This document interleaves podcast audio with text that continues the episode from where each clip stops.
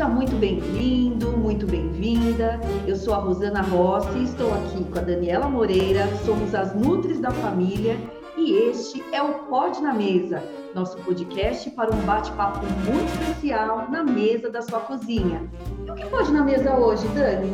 Hoje na nossa mesa está super especial, como sempre, mas aqui nós estamos de rosa.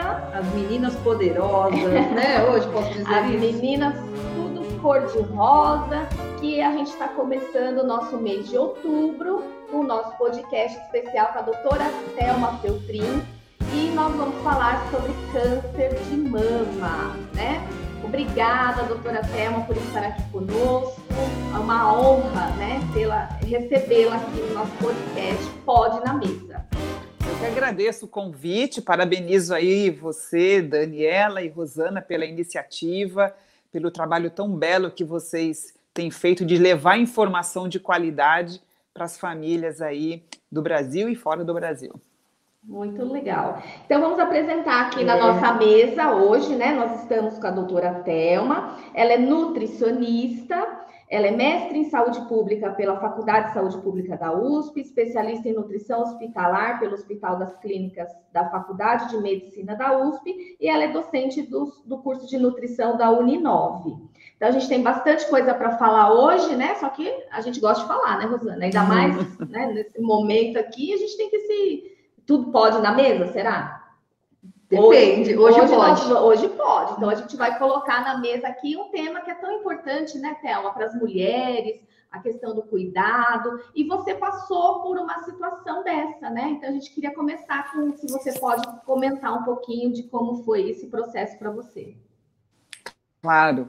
É, eu, eu sempre costumo dizer que quem passou pela situação, ele tem talvez, não digo mais propriedade, mas talvez mais sensibilidade de entender o que o outro está passando também, né?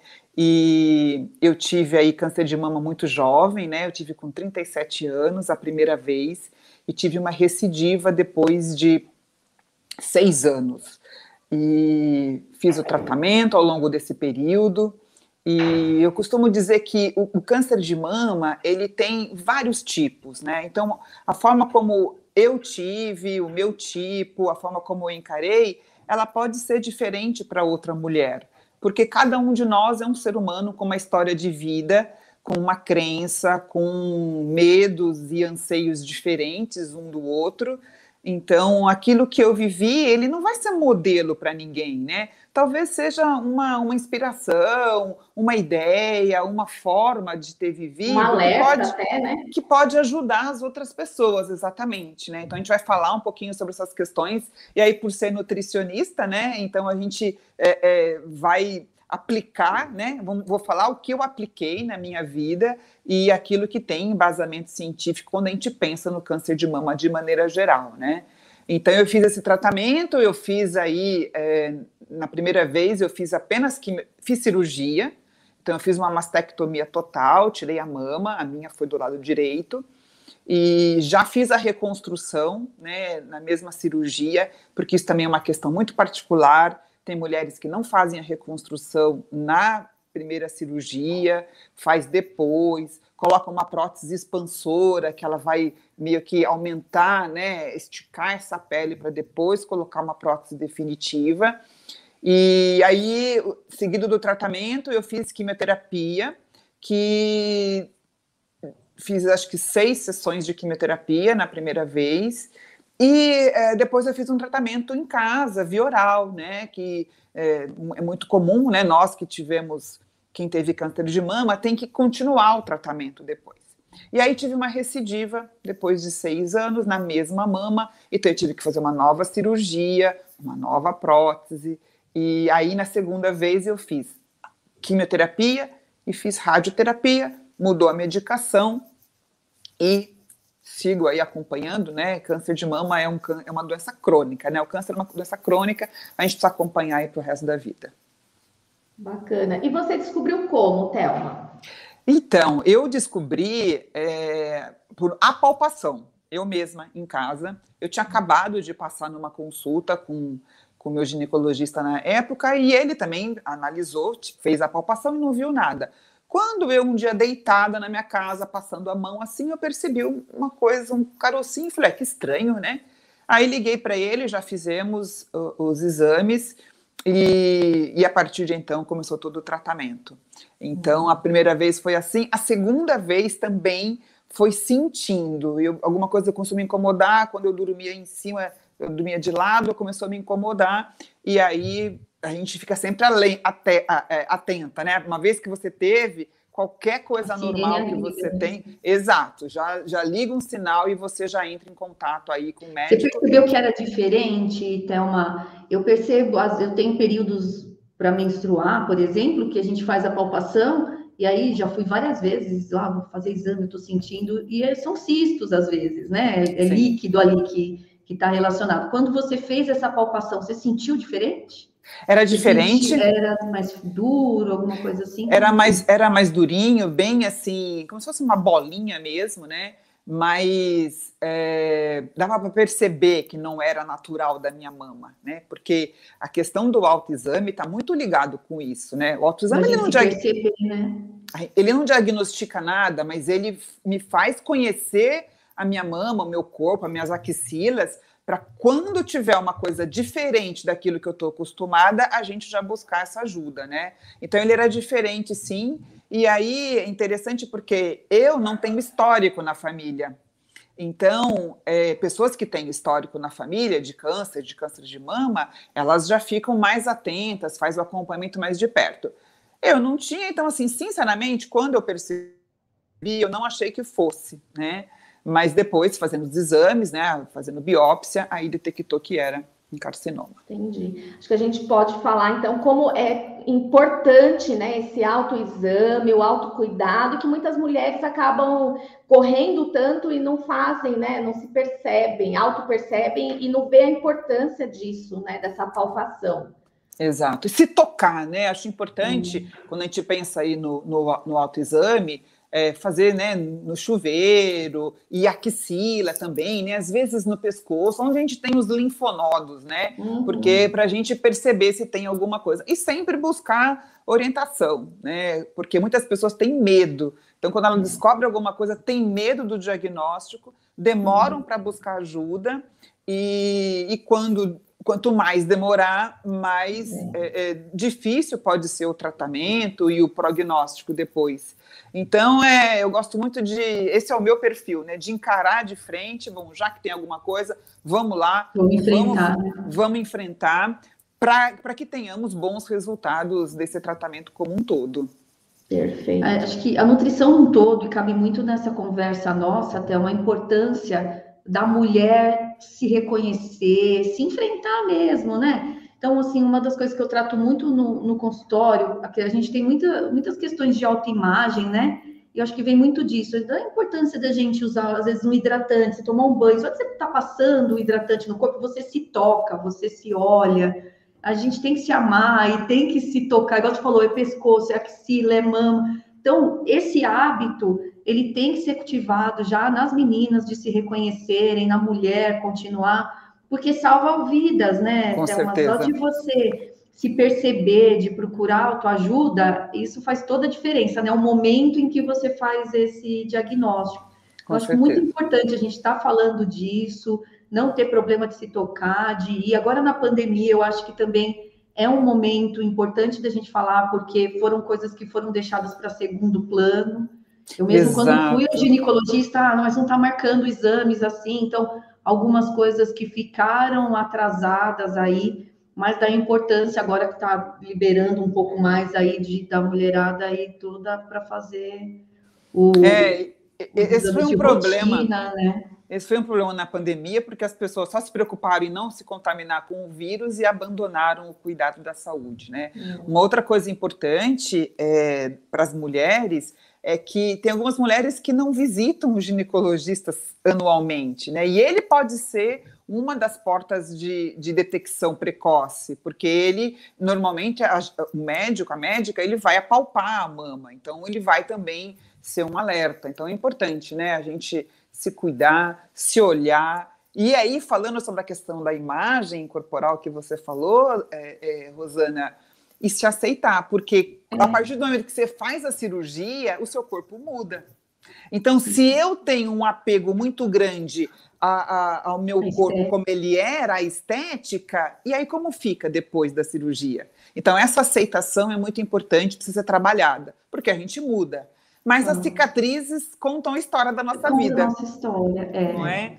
Então, mais forte. É, e esse tocar, né, o, se tocar depois da cirurgia também é importante. Por quê? Porque a gente mudou, mas nós estamos ali, estamos vivos e é isso que a gente precisa comemorar. Então tem cicatriz, nós não somos mais do mesmo jeito, mas o que importa é a nossa essência interior. Ô, Thelma, eu acredito muito que quando a gente esconde da gente mesmo, às vezes, alguma coisa, por exemplo, vai, eu não quero ver minha mama, eu não quero ver minha barriga, eu não quero ver minha perna, qual, qual questão que seja, ela continua sendo uma questão. A partir do momento que a gente pode até não achar a parte mais linda do corpo, a mão, o pé, o que seja, mas se você olha, se você toca, se você você fala assim, até que é charmoso, até que Exato. Então você vai mudar o foco, mudar né? o foco. Então assim, se olhar, se enfrentar é tão legal, né? É muito importante. É, é muito importante. E uma outra coisa ligado aí a essa a, a, nossa imagem, né, é que no tratamento é muito comum, grande maioria das mulheres que fazem tratamento com quimioterápico, elas vão perder o cabelo. E aí a gente entra numa outra questão da nossa identidade, que é o nosso cabelo, e muitas querem esconder isso, né? Não querem de jeito nenhum que ninguém na casa é, a vejam sem cabelo. E é uma outra forma também da gente se aceitar, né? E entender que nós não somos o nosso cabelo, né? Mas e entender principalmente que depois ele cresce, ele cresce muitas vezes mais bonito, ele cresce diferente. Ah, obrigada. Então é uma fase, né? É uma fase que, que eu encorajo as mulheres aí a, a, a usar aquilo que é, fizer bem para ela, né? Então eu, eu tive na primeira vez eu quis comprar uma peruca e me diverti com essa situação. É, fui em vários locais para entender o que, que existia de tipos de peruca e abusei um pouquinho de, ah, um dia eu tanto queria ser mais loira, então eu pus uma mais loira. E na segunda vez eu, eu, eu mudei, eu falei, não, agora eu quero usar lenço. Então eu usei lenço, e aí aprendi, e as pessoas se envolveram me mostrando como fazer os diferentes arranjos de lenço. E foi uma fase também onde eu pude explorar esse outro lado, e a gente aprende a gostar mais de nós mesmos sem cabelo, com as cicatrizes, e é um aprendizado muito grande para a vida. É, com certeza, é muito importante essa sua fala, porque as mulheres acabam, às vezes, entrando num outro estado, né? De uma depressão, não quero sair, não quero falar com mais ninguém, me deixa. Às vezes, eu acho que até tem, né, Thelma? Seu momento que você quer ficar sozinho ali, né? No seu cantinho. Mas a gente vai definhar, a gente não vai mais viver por conta disso. Vamos, como você falou, vamos enfrentar a situação, e são tantas situações na nossa vida, né? A gente vai parar uma, uma vez, na segunda vez, então vamos embora, né? Não é claro, é claro. Aí. E se tiver a, a alguma questão né, de depressão, como eu falei, cada um tem um, um modo de reagir diante, diante da doença e, e, são maneiras diferentes. Se tiver, tem solução para isso. Né? Então é importante Sim. o conversar, o ter essa rede de apoio, muitas vezes buscar um profissional da área para você falar sobre o que você está sentindo, né? Porque, queira ou não, a gente tem né, medo, né? Toda, ah. Porque quando a gente fala de câncer, é natural a gente associar com morte, mas a gente uhum. precisa falar sobre isso, né? E o falar faz parte do tratamento, quando a gente coloca isso para fora, os nossos medos, dores, anseios, e é uma forma de tratar. Então, quem, quem tiver, ou quem teve, ou quem está tendo, né? É, passando por essa situação, mas que está com alguma questão que está incomodando muito, busca ajuda, né? Fala, conversa sobre o assunto, que é muito importante. Conversa. Acho que deve ter grupos, não, Thelma, que, de mulheres que podem, a gente pode se relacionar, né? Sem receber um diagnóstico. Acho que nessa, nisso que você está falando, vamos conversar, conversar com esses grupos, né? Que eu acho que as Exato. mulheres têm uma maior força ali neste é, momento, não? É. Nos próprios hospitais, onde tem aí o tratamento específico para câncer, câncer de mama, é, existem é, vários é, grupos é, tanto feito pelo próprio hospital, né, com palestras, com orientação, ou é, grupos mesmo, grupos de WhatsApp, que as mulheres que estão passando pela situação elas acabam ali se reunindo, trocando figurinha, experiência, o que uma passou, o que outra passou, como ela resolveu aquela situação. Então, eu lembro que a primeira vez, é, eu participei, primeira vez não, a segunda vez que eu me tratei no, no AC Camargo, ali tem um grupo muito forte, onde eles davam palestras. Eu lembro de ter participado, assim, até de aula de maquiagem para mulheres que estão enfrentando câncer de mama, e muito bacana, porque é uma, uma, uma forma de você valorizar né, e saber o que, que eu posso ou não passar nesse período. Então, elas davam essa orientação de uma forma muito clara e, e você vai trocando figurinha, experiência, você vê que você não está sozinha nesse barco, né? Tem muita, muita gente passando ou que já passou e você aprende, né, com a situação do outro também. É, aprende a encarar e tenho certeza que elas são bem animadas, né? Porque quando a gente vê alguns grupos aí, são que é para te tirar daquela, daquela sensação, né, de que ah, acabou para mim. Não, não é. acabou, é. vamos embora, é. né? Eu lembro que eu participei também de uma de uma palestra lá que falou sobre tatuagem, porque algumas mulheres precisam tirar o mamilo. É. Então, assim, você vai abrindo a sua mente, né? Porque a gente pensa que o nosso problema é o maior do mundo. E quando você ouve que tem solução para uma série de coisas, é isso que a gente precisa nesse momento. Olha, se você fez uma cirurgia, não pôs a prótese agora, tem solução para isso, né? Tem prótese externa, tem roupa própria para isso. Se você perdeu o cabelo, tem várias soluções. Se você tirou o mamilo, tem várias soluções para isso. Então a gente vai entendendo que tem alternativas, né, para cada uma dessas situações que a gente acaba passando. Então é muito importante, tendo oportunidade, né, no local que está se tratando, porque muitas vezes até numa UBS tem, né, numa UBS, num hospital é, específico de câncer, tem as voluntárias que fazem muitos trabalhos ligados para auxiliar as mulheres e qualquer paciente nessa fase da vida. Legal. Fala, está falando de ajuda, Thelma. Qual o papel da família, dos amigos? Porque é, ao mesmo tempo que a gente precisa ajudar o, a mulher, né? Essa família também muitas vezes fica perdida, não fica? Como que você percebeu isso aí? Como foi é, a sua família, os seus amigos nesse contexto? Olha, a rede de apoio, né, nesse período, ela é extremamente importante. Uh, e essa rede de apoio pode ser familiar é, próximo de você, ou às vezes alguma pessoa mais distante. Então, o, o estar ali disponível disponível para te ajudar, para te ouvir, para te acompanhar numa consulta, numa quimioterapia que você tem que fazer, isso é muito importante, né? Para nós ajuda bastante saber que você pode contar com alguém para uma emergência que você tenha, ou até mesmo para te acompanhar, porque às vezes nas salas de espera dos hospitais, das clínicas, é uma sala de espera meio árida, né? Você vê pessoas passando por tantas dificuldades e você às vezes não tem com quem conversar.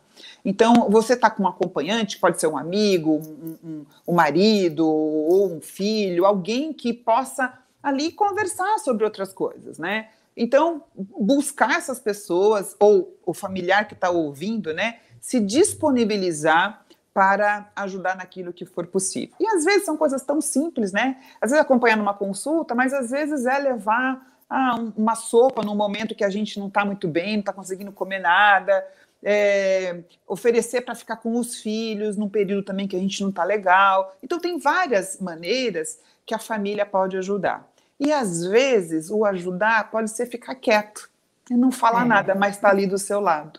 Eu lembro de uma vez que uma amiga foi me acompanhar na quimioterapia, porque meu marido estava viajando e ela foi. E a gente, o paciente, é importante falar, porque eu lembro que eu falei assim: olha, eu vou esse remédio agora ele vai me dar muito sono, então eu não vou conversar, eu vou dormir. Pronto, ela ficou quietinha ali do meu lado e, e, e entende. Então, o, o, a família, o acompanhante, ele precisa entender o espaço do paciente também. Qual é a hora de falar, qual é a hora de visitar, qual é a hora de se afastar, qual é a hora de calar. Então, é importante que a família esteja presente, se disponha e sempre com é, um, um, espírito positivo. Positivo, né? Porque o que, o que a gente menos quer enquanto está passando por uma doença é que as pessoas tenham pena de nós, né? Tenham dó de nós. Porque a gente sabe que é difícil, mas eu quero solidariedade né? E as pessoas, às vezes, elas vêm, elas a gente tem que acabar consolando elas, porque elas vêm muito, muito tristes diante da situação. Então, já chega com aquela carinha triste, né, Thelma, para a pessoa que está passando, aí você já olha e fala, nossa, mas não é isso, né? Eu ainda estou aqui, né? Eu não morri é. ainda, mas realmente, mas é importantíssimo, né? Essa, essa rede de, de apoio, essa, essa solidariedade das pessoas, mas sempre entendendo, né? E o paciente tem que falar quando ele não quer receber visita, quando ele está num período que a imunidade cai muito, ele tem que falar é, o momento certo de acontecer essa visita, né? E a família se dispor a ajudar. Entender, não é nada com vocês, é comigo. Hoje eu quero é... ficar sozinha. A gente tem isso no, na vida, né? Assim, a importância das pessoas respeitarem o espaço de cada um, né? Claro. E a gente está falando de família, você acha, as pessoas costumam vir com receitinhas?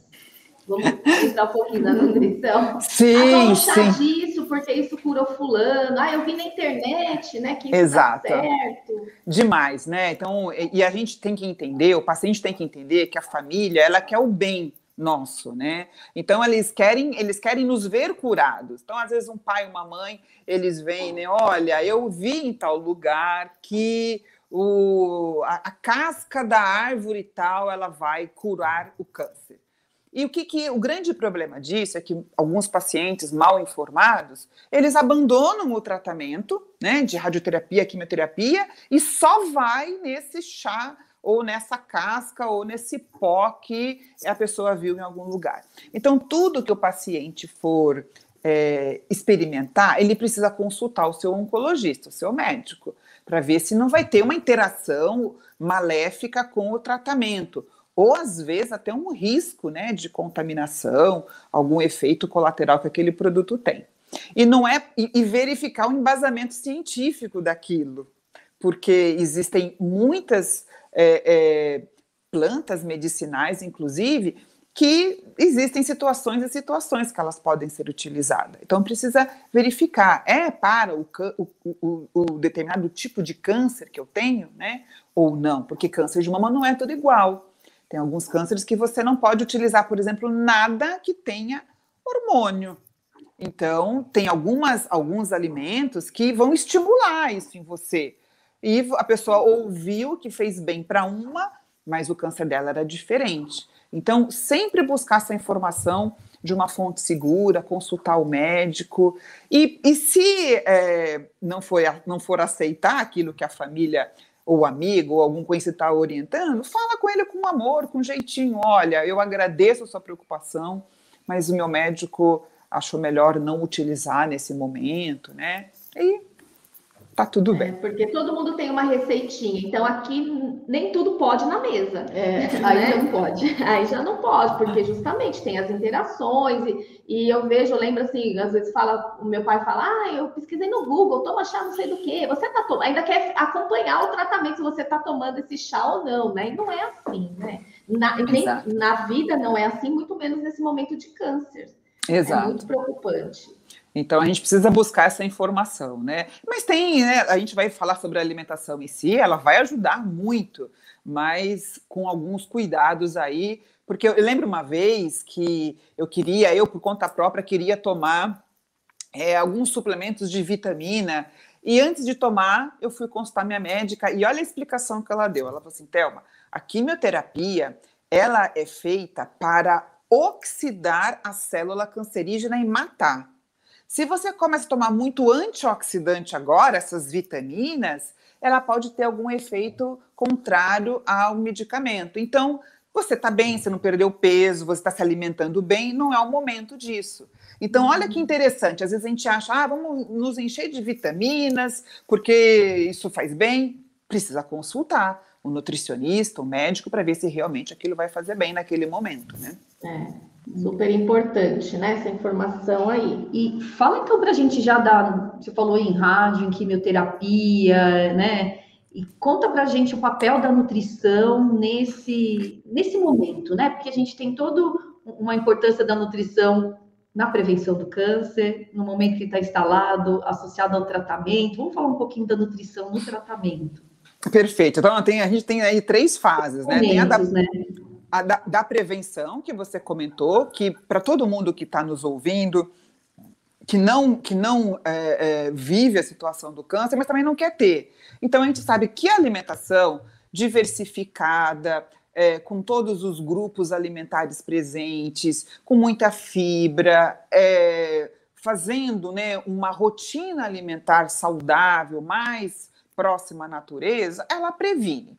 Ela não garante que não vai ter, porque nós temos N fatores que são aí os causadores do câncer. Mas uma alimentação saudável, né, associado aí com atividade física, qualidade de vida, ela vai pode contribuir na prevenção. Mas a outra questão é, eu estou com câncer e estou fazendo o tratamento.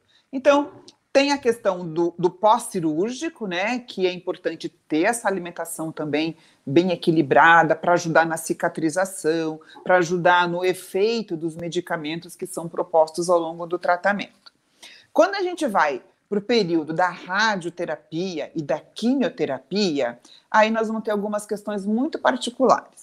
Então, a radioterapia, não sei se todo mundo que está nos ouvindo sabe, né? É uma radiação no local da onde teve uh, o câncer. Então, ela é feita todos os dias, o número de sessões varia de pessoa para pessoa, é feito todo um estudo para saber, para esse tipo de câncer, com essa idade, é, com o tratamento que você já fez, se foi antes ou depois da cirurgia, vai fazer, sei lá, 30 sessões. Então, ele vai todo dia no hospital. E como é uma radiação, é como se você tomasse um grande sol todo dia. E quando a gente toma muito sol, a gente fica cansado, né? Fica aquele, aquele estado meio cansado. É isso que ela vai proporcionar. Então, ela vai estar tratando ali, esterilizando né, o local do câncer, mas você fica cansada e vai tendo como se fosse uma queimadura nessa pele.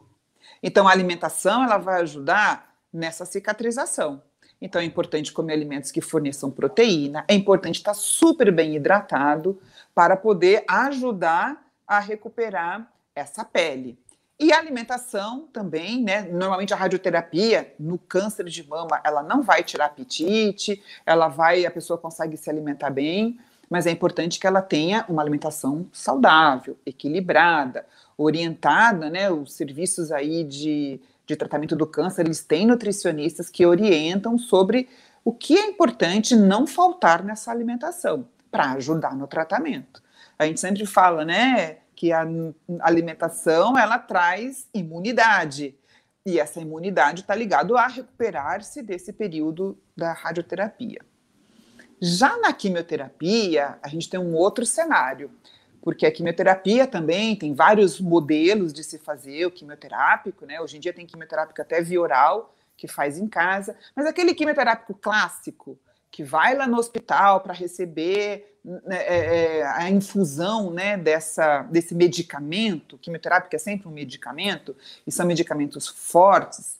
A questão aí no câncer de mama é o efeito que a gente tem desse medicamento. Então, ele pode trazer náuseas, enjoo, falta de apetite, é, e a imunidade que pode cair também, né? Porque o medicamento é para matar células cancerígenas que possam estar em qualquer lugar do corpo, mas ela também afeta algumas células boas, que são as nossas células de defesa.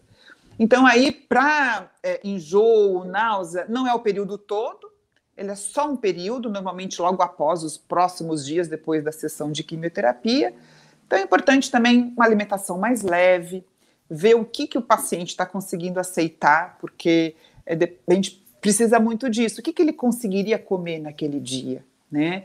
Não evitar ficar sem comer nada, porque só piora a questão do enjoo e das náuseas. E a gente fala muito do uso do gengibre, né? Que comprovadamente ele é um alimento que pode ajudar a contornar um pouquinho os enjoos e as náuseas e aí explorar né, essa raiz tão versátil que dá para fazer chá de gengibre, dá para colocar gengibre ralado na comida, dá para fazer conserva de gengibre, dá para fazer suco com gengibre, ele pode ajudar, né? É um dos alimentos que a gente tem que ajuda a contornar um pouquinho náusea e, e enjoo.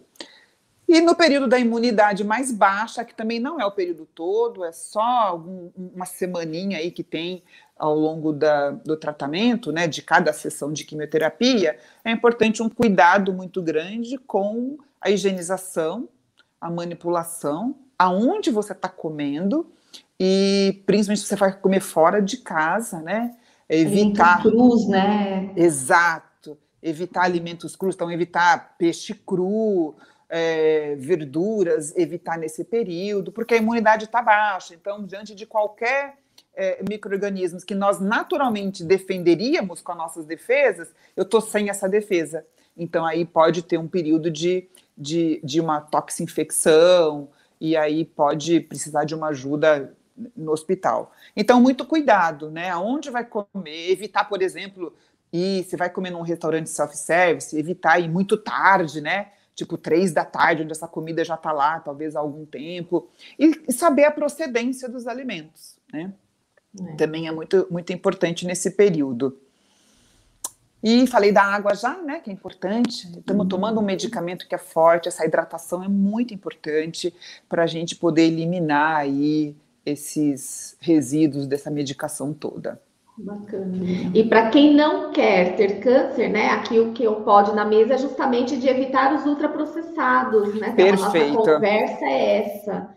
Né? Então, as pessoas têm que mudar hábito alimentar, têm que comer mais in natura, mais vegetais e tirar isso da, da mesa mesmo, lá da sua casa, lá do seu armário, né? Sem essa desculpa, Perfeito. eu não vivo. Essa história, né, Thelma? Como nós somos nutricionistas, fala assim, ah, eu não vivo sem refrigerante. Como você não vive sem refrigerante? Por que você não vive sem maçã, sem couve-flor, né? E, claro. e, aí essa fala tem que começar a ser modificada, e é o nosso papel aqui é orientar as pessoas com relação a isso. Perfeito. Tem um, ajuda, né? tem um período, é claro, tem um período que é o, o, o quando termina o tratamento. Quando termina o tratamento, você já fez a cirurgia, já fez rádio, químio em ordens aí que varia de conforme o quadro do paciente, a gente sempre pergunta, bom, e agora, né? O que, que eu posso fazer para melhorar os meus hábitos? Então, isso que a Dani falou é essencial. Dá para eu viver sim sem algumas substâncias que não vão agregar nada na minha saúde, né? É o fato do refrigerante, de é, macarrão instantâneo, de temperos prontos, dá sempre para a gente melhorar, né? Mas é sempre importante não ficar a neurótica, né? Ah, eu não vou, agora se não for orgânico, eu não como de jeito nenhum. É lógico que ajuda. Se eu posso, né, comer um alimento orgânico, são coisas que me ajudam. Mas a gente não pode viver com essa sombra, né? Será que eu vou ter de novo? Porque pode ser que tenha. E se tiver de novo, a gente vai lá e trata. Mas é, dá para melhorar. Eu, eu, eu acredito muito que qualquer problema de saúde que a gente tenha é uma oportunidade da gente rever nossos hábitos. Hábitos familiares, hábitos de relacionamento, hábitos alimentares, de atividade física. Tem pessoas que de repente, no, no, na doença, tem que parar de fumar, tem que parar de beber. Então, é uma oportunidade da gente, dali para frente, ter uma vida mais saudável em todos os âmbitos da nossa vida, né? Então, isso é super importante, essa questão dos ultraprocessados, com certeza. Exato, né? É, é um, um, chacoalhão, né? Fala assim, olha, é o momento de você ver os seus, rever os valores, Exato. E, e traçar como vai ser daqui para frente, né? Então, isso que você está falando é muito importante. Ou até quando você está escutando a gente aqui, você não precisa esperar esse chacoalhão, você já pode começar, né? Pode na mesa, a gente pode tudo, né? É. É, e procurar ajuda, né? Porque assim, essa questão comportamental na nutrição, né, Thelma, ela está muito latente hoje nas nossas conversas, que mais importante do que a dieta que a gente propõe, ou que a gente sabe que é importante, é a gente conseguir segui-la. Então, buscar ajuda para falar: olha, eu sou viciada em refrigerante, como eu posso? E buscar estratégia, enfrentar dia a dia, porque é possível você ter alguns comportamentos que vai levando você a mudar. Mudar não é fácil. Exato. Às vezes a gente muda no, no tapa, né? Dói, né? Dói. A mudança dói, mas, mas é essencial. É, é, essencial, é um processo, né? Porque às vezes fala assim, ah, eu não consigo. Não, você consegue, sim. Vamos só pensar é, no como a gente vai fazer é. isso, é o dia a dia, procurar ajuda. Tem solução para tudo, né, Thelma? Exato, exato. E às vezes a pessoa também tem um pensamento, né? Ah, bom, já que agora eu tive essa doença, não sei o que, que vai ser, agora eu vou comer tudo errado. Ah, também é não verdade. é o certo, né? Pelo então, assim, é uma oportunidade de se cuidar, né? A gente tem que ter amor à vida e ninguém, é, a gente não sabe o dia que a gente vai partir dessa vida, né? A gente só sabe que vai um dia, né? A gente sabe que vai, mas enquanto a gente está aqui, vamos cuidar, né, do nosso corpo, que é um presente que a gente tem aí de Deus, ah. a gente cuidar do nosso corpo com amor é, e da melhor forma possível, né? Com hábitos saudáveis, aceitando algumas questões. Às vezes a gente vai comer um pouquinho mais exagerado, mas com pra... o prazer na alimentação também é importante, né? Muito. Então, é, não precisa ficar também escravo da, da sua alimentação. Ela faz parte da nossa vida, mas buscar essa alimentação saudável, lembrando que comer também é uma forma da gente trazer prazer para a nossa vida. É, e, e às vezes num, num tratamento é, respeitar e lembrar a cultura, o, o, os pratos afetivos, a gente fala muito disso, né? Da, da cozinha afetiva, e você falou da sopinha que pode te levar alguma coisa. Então é tão importante é, o quanto o alimento também traz esse lado afetivo, né? Pra, Com certeza. Para a vida. Então, olha, é a hora de dar o, o bolo que, que gosta, do, do, dos pratos, do momento, de, de, viver momentos em torno da mesa de uma forma muito legal. É sempre bom falar dessa, do prazer em comer, Com né? Certeza. É Fundamental, ainda mais nesse momento que a pessoa está passando, né? Esse contato, esse amor. É um, a, a, comida é um amor, é um carinho, a comida é da alma que vai reconfortar a pessoa naquele, né, naquele momento dela ali. É, e se a pessoa tem um prato que ela, que ela é, quer oferecer, então pergunta, né? Eu, eu, a mãe, por exemplo, né? Mãe, avó, enfim é, algum parente, eu sei que você gosta de tal prato que eu fiz quando você era criança, é. tá com vontade de comer, às vezes a gente tem essas vontades, né? Sim, é, uma forma, é uma forma de afeto, a gente sabe, né? É, bacana. A, a Thelma faz vários pães de fermentação natural, a gente tem que ah, provar, porque Thelma. ficam lindos, agora se fica saboroso, eu já não sei, né? Ela tá te provocando, Thelma, ela tô, tô sentindo, mas olha, a ideia do pão é, também é buscando um pouquinho mais de qualidade na alimentação, né? Então, e, e, uma forma também da gente é mudar o foco, fazer outras coisas, né? Se desafiar, eu acho muito importante isso para todas as mulheres. Às vezes as mulheres falam, não tenho tempo de cozinhar porque eu trabalho fora. Todas nós trabalhamos fora, né, Dani, uhum. Rosana? A gente é. trabalha, mas a gente também valoriza essa questão que é muito importante, de preparar alimentos em casa, de se desafiar, né? Ah, será que eu consigo fazer? Não, eu consigo, eu vou lá tentar e tem muitos recursos para isso hoje em dia. Então, é, e o processo um é muito legal, né? Você de repente chegar em casa, abrir um saquinho e comer um pão ali, tudo bem, tá legal. Mas quando você senta à mesa de um pão que você sovou, que você esperou crescer, que você ficou sentindo o cheiro é. no forno, abrindo lá para ver se tá bom, e você vai comer, é outra coisa, né, Thelma? É verdade. É, tem um outro sabor, né? É. Eu e preciso pra... testar suas receitas, porque eu já fui fazer a fermentação natural, não deu certo, não, ficou horrível. É. Não rolou. Esse não foi para mesa, viu? O, o Dani, eu, eu, acho que é uma questão de, do, do, ambiente, né? Eu acho que talvez na minha casa a gente tenha mais micro-organismos no ar do que na sua. e aí a gente consegue desenvolver. Mas você que fez o fermento? Foi. Não deu certo, não rolou, não. É. Mas um dia a gente marca, a gente marca uma conversa só para falar sobre o pão, com certeza. Isso, legal. Ô, Thelma, por que, que o mês de outubro é considerado um mês rosa aí? então, tenho. Na verdade, é, é, a gente vive agora, né, cada mês com uma cor, né? É. São formas, né, de se alertar a população para determinadas é, doenças. E um dos pioneiros nisso foi o Outubro Rosa, Logo depois veio o Novembro Azul, que é para o câncer de próstata, né? E esse, essa questão do outubro rosa, que a gente vê sempre simbolizado com aquele lacinho rosa, né?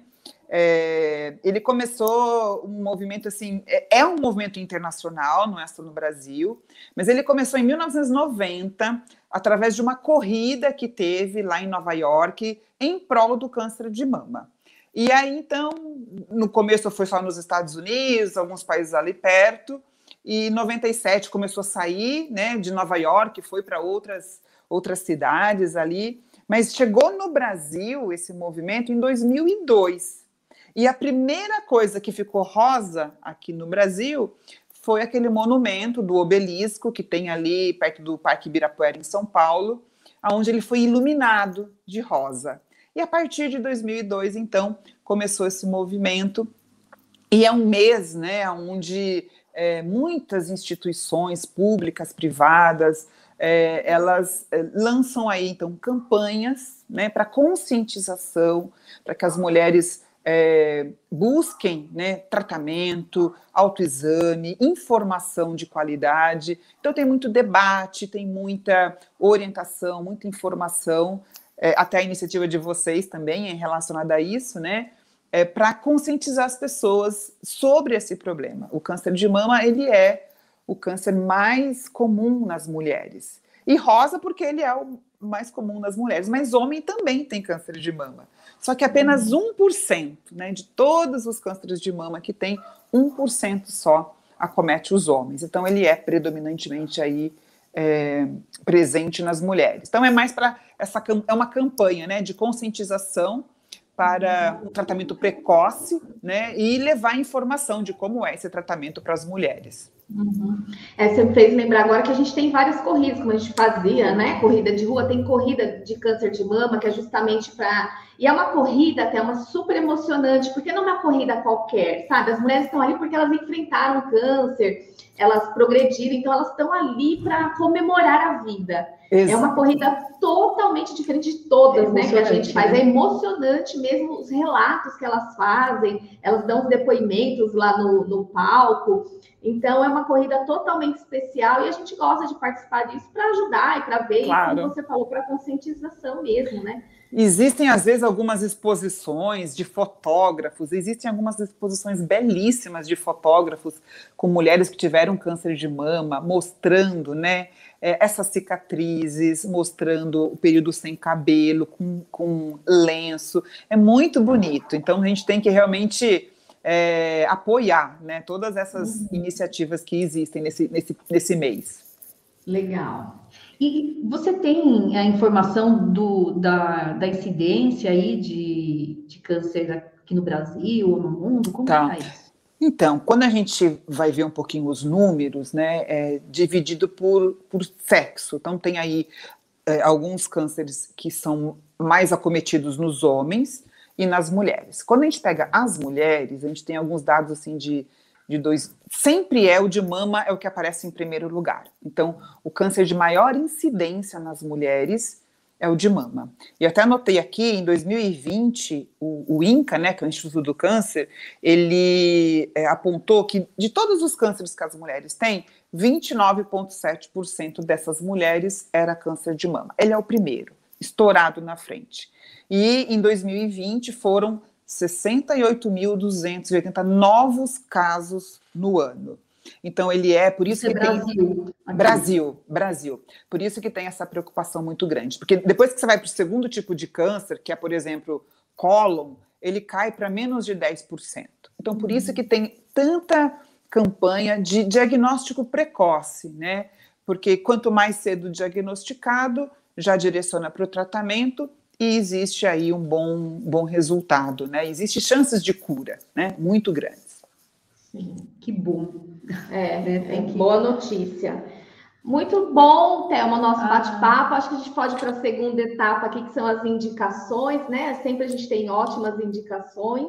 Para quem quiser ler, assistir alguma Isso. coisa a mais, né? O que, que você tem de indicação para a gente, Thelma? Olha, então eu separei aqui algumas coisas, né? Vou começar pelos livros.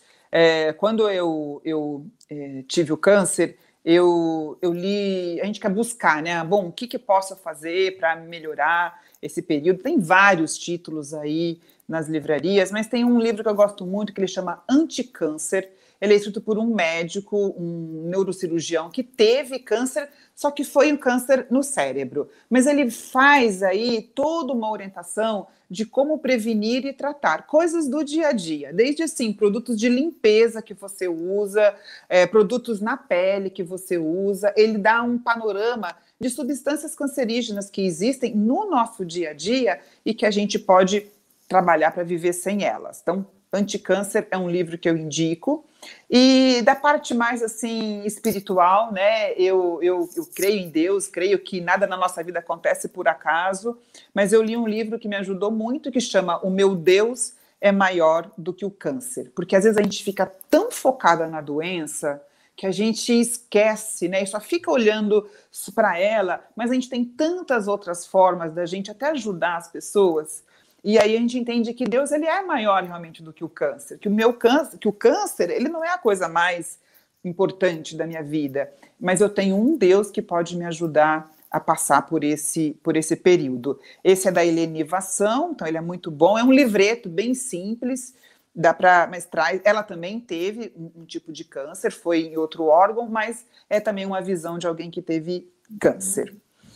De filme, eu acho que tem, tem vários filmes, né? E aí depende muito do perfil das pessoas. Tem uns filmes que a gente assiste e já começa a chorar só pelo nome, né? Só de ver a pessoa carequinha na, na, na, na é. capa, a gente já começa a chorar. Então depende do, do clima que a pessoa está vivendo. Mas tem dois que eu acho que são bem bacanas. Um chama De Volta às Quadras, que foi um grupo de mulheres de meia idade que é, resolvem voltar a jogar basquete em prol é, de campanhas para o câncer de mama. Então, elas queriam arrecadar dinheiro para destinar ao, ao, tratamento, prevenção do câncer de mama. E aí tem alguns que falam de casos é, é, particulares, né? Tem um que chama Lipstick, que é a tradução é batom, né, que conta a história de uma moça jovem que teve câncer de mama e ela leva o tratamento com muito humor, usava sempre um batom vermelho, né, é, para se destacar. Então ela mostra um pouquinho esse esse relato. E eu queria deixar um site, né? Tem um site que chama Femama, femama.org.br, que ele traz muita informação é, e ele é, é, é um, um, compilado aí de, de ONGs ligadas ao câncer de mama. Então ele traz orientação, ele traz é, orientação de todas as áreas, né, sobre medicação, alimento e também como se alguém quiser doar cabelo, como os lenços, enfim, ele traz, ele pode ser uma porta de abertura, mas tem tantos outros aí que podem nos ajudar. Ah, legal, legal, bacana. Eu já fiz doação de cabelo dois anos atrás, aí deixei crescer só para fazer essa doação. Acho que é importante a gente participar dessas ações, né? Sim, com certeza. A gente vai estar tá ajudando alguém, a gente não sabe quem, mas com certeza a gente vai estar tá ajudando. Exato, exato. É que a gente que importa. E vamos lá para o batata quente, que você não vai escapar. Thelma, a gente vê que você estuda muito, né? Também professora. E conta pra gente, estudar é bom para? Para se manter sempre atualizado. Legal. Você gosta de doce ou salgado? Doce. Doce. Uma fruta. Hum, goiaba. Hum. Um prato que te remete à infância, a gente já falou agora de comida afetiva. O que, que você gosta e você se lembra de quem? curau que a minha avó fazia no fogão a lenha. Amo comer ele quentinho, meu predileto. Delícia. Um pensamento aí de tudo que a gente conversou. Em frente de cabeça erguida, não, não, não se proste e agarra em Deus e segue em frente. E quem que é a Thelma na fila do pão? A Thelma na fila do pão, uma Thelma observadora, uma Thelma que não sou de puxar conversa na fila do pão. Hoje em dia a gente fica muito ali adiantando coisas no celular, né? E agora eu não fico mais na fila do pão, né, Dani? Porque eu faço pão em casa. Ah, Mas seria é... essa. Legal. E o que, que nos impede de prosseguir, então? Ah, eu acho que é o pessimismo, a falta de, de fé, ela nos impede, e o medo né, de enfrentar o novo, o difícil, os desafios. Muito bem. Tem Maravilhoso, uma, é, né? Uma energia ótima, amei. ah, que bom, que bom, Espero que, bom. que os homens e as mulheres, né, todos que estiverem nos ouvindo aí, que também aproveite bastante aí toda essa sua experiência, essa energia boa aí, que a gente possa propagar essa informação, né? Outubro Rosa é para isso a gente precisa enfrentar, a gente precisa falar sobre o assunto, já orientar nossas meninas com naturalidade para elas se tocarem, para elas cuidarem do corpo, né? Todos, com né? certeza. né? Com prevenir, como você falou, e enfrentar aí com, com bastante é, energia, força, né? Que, coragem, né? Para enfrentar. Né? Então, Com foi certeza. maravilhosa a nossa conversa. Te agradeço muitíssimo. Você é super querida, super especial. E que você consiga, né, sempre ter essa coragem aí, né, para falar com tanta naturalidade, porque às vezes não é fácil falar, né, do que a gente passou, né?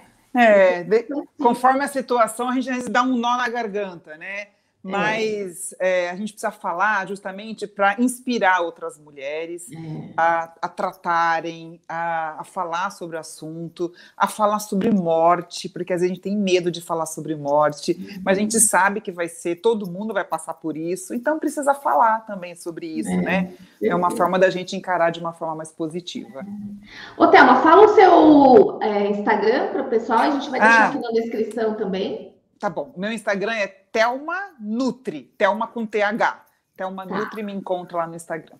Ah, bacana, então. Muito obrigada pelo, pelo maravilhoso bate-papo. Que você tenha um excelente dia aí. E no nosso próximo, né? Pode na, pode mesa. na mesa, às 18 horas, toda quarta-feira, nós estamos aqui. Né? Quem não fez inscrição ainda, faz aí, clica e vem ouvir nossos bate-papos anteriores, que são super legais aí, super é, como a gente pode falar? Que a gente, que a gente pode pôr na mesa mesmo, né, Thelma? Que a gente pode falar, que a gente pode comer e a gente parar com esses pacotinhos aí que só traz coisas ruins para nossa vida, né? Não, e é um formato que as pessoas podem estar, às vezes, lavando uma louça, lavando uma roupa, ouvindo, né? Exato. Preparando o jantar, ouvindo, é muito bom, é uma, uma, uma estratégia muito bacana, vale a pena. Legal. Tá bom. Obrigada, viu, pela oportunidade. Eu que tchau, agradeço. tchau. tchau.